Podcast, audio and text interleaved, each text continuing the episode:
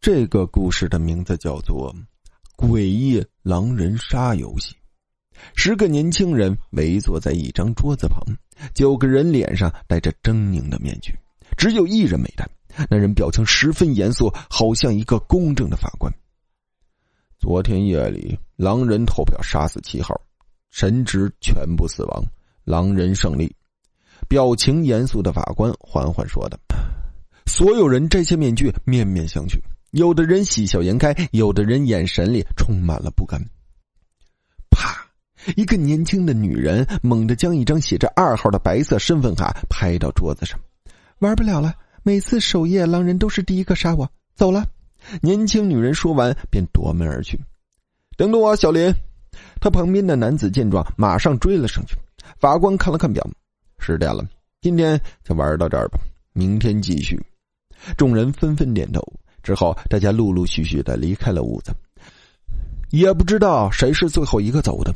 屋里的灯都没有关，屋内黑漆漆的大桌子上只留下了一张白色的卡片，与之形成强烈的对比。忽然一阵阴风吹过，白色卡片被整个吹翻。如果你能看到的话，会发现两个血红的大字出现在你的瞳孔之中。狼人。十一点，深夜，别墅里的灯全部熄灭了，到处都是漆黑的一片，几乎安静到了一种极致。忽然，一阵尖利的叫声打破了这薄冰般的安静。快来人呐！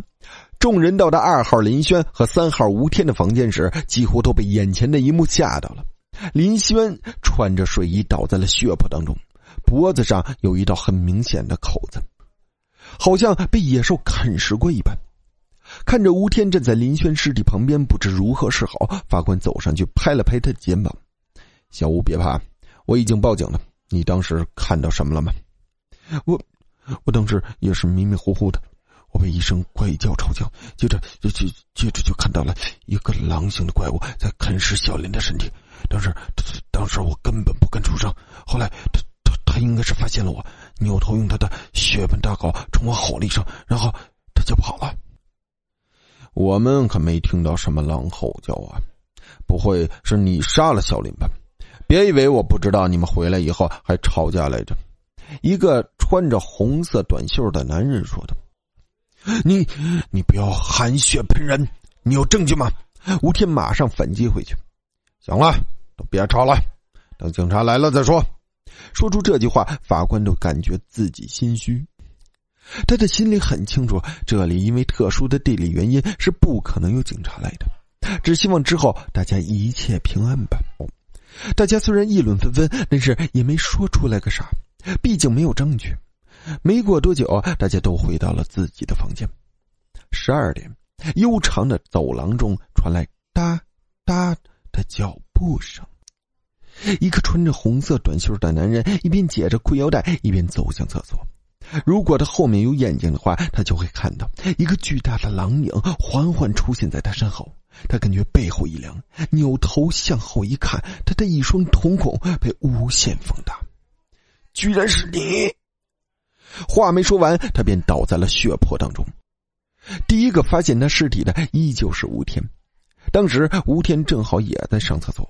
便凑巧的发现了他的尸体。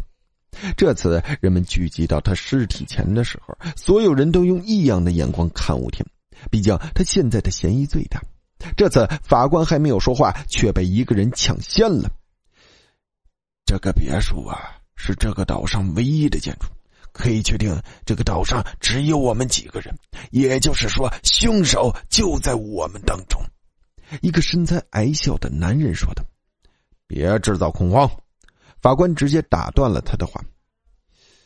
有一个问题，不知道你们发现了没有？一个穿着皮衣的男子缓缓的说道：“他们死亡的顺序是按照咱们最后一局狼人杀里的死亡顺序来的，也就是说，下一个死的应该是你。”说完，他直接指向了一个穿着黄色连衣裙的女人。黄色连衣裙女人一听，马上吓得脸色惨白。别别吓唬我！真的，你们难道没发现吗？皮衣男人强调的。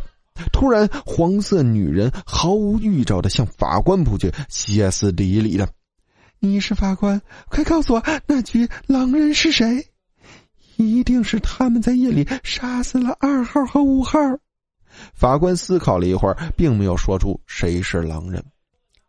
他知道这个时候说出谁是狼人，无异于将那三个人推到风口浪尖说不定他们会做出什么疯狂的事情。法官虽然没有说出谁是狼人，但是作为这场游戏的策划者，他还是应该采取一些措施的，以免杀人事件继续发生。于是，法官想出了一个办法：既然有凶手在他们当中，那就所有人都不睡了，我们剩下的八个人今晚就坐在一起。凶手在众目睽睽之下，总没有办法杀人吧？搞定这个主意。法官便将剩下的八个人带到了一间休息室当中。大家今天就委屈一下吧，我们就在这里休息，避免之后有人继续死亡。当然，不想活的可以回去继续睡觉。虽然不情愿，但是谁不怕死呢？所有人便听从法官的建议，坐在沙发上小憩起来。一点。八个人坐在沙发上，依旧是那么安静，甚至可以听到有人轻微的呼声。突然，人们还没有弄清发生了什么，穿着黄色连衣裙的女人猛地吐出了一口鲜血，身体顺势倒在地上，痉挛起来。所有人都被响声惊醒，吃惊的看着那个女人。难道说这样都不能逃避死亡吗？剩下的七个人没有不害怕的，几乎都用异样的眼光看着吴天。他一定是他，法官，快告诉我，吴天的最后一句到底是不是狼人？穿着皮衣的男人冲着法官狠狠的说道。法官看了下四周，发现所有人都盯着他，他知道这个时候他再不说出狼人是谁，恐怕自己就有危险了。为了自保，法官只能轻轻的点了点头。呵呵，果然是他，咱们杀了他，杀了他，咱们就安全了。你可不要胡说啊！我明明是……还没等吴天自己辩解完，他的腹部就被一把冰冷的利刃贯穿了，鲜血猛地溅出来，流了一地。穿着皮衣的男人猛地把力气抽出来，露出狰狞的笑容：“我们终于安全了。”人们看着倒在血泊中的吴天，并没有露出一点怜悯的神情，反而是欢呼雀跃，好像杀猪过年了一般。可是他们真的安全了吗？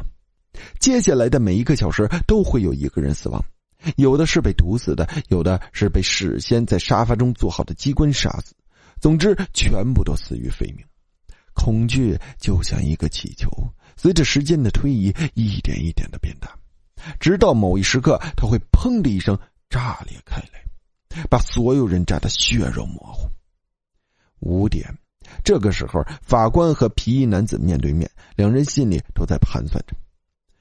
看来还有一只狼人没有死啊！皮衣男子打破了寂静：“我是没有参与到游戏当中的。如果说还有一只狼，那个狼也应该是你。”法官将皮球踢给了皮衣男子：“是你杀死了所有的人，对吗？”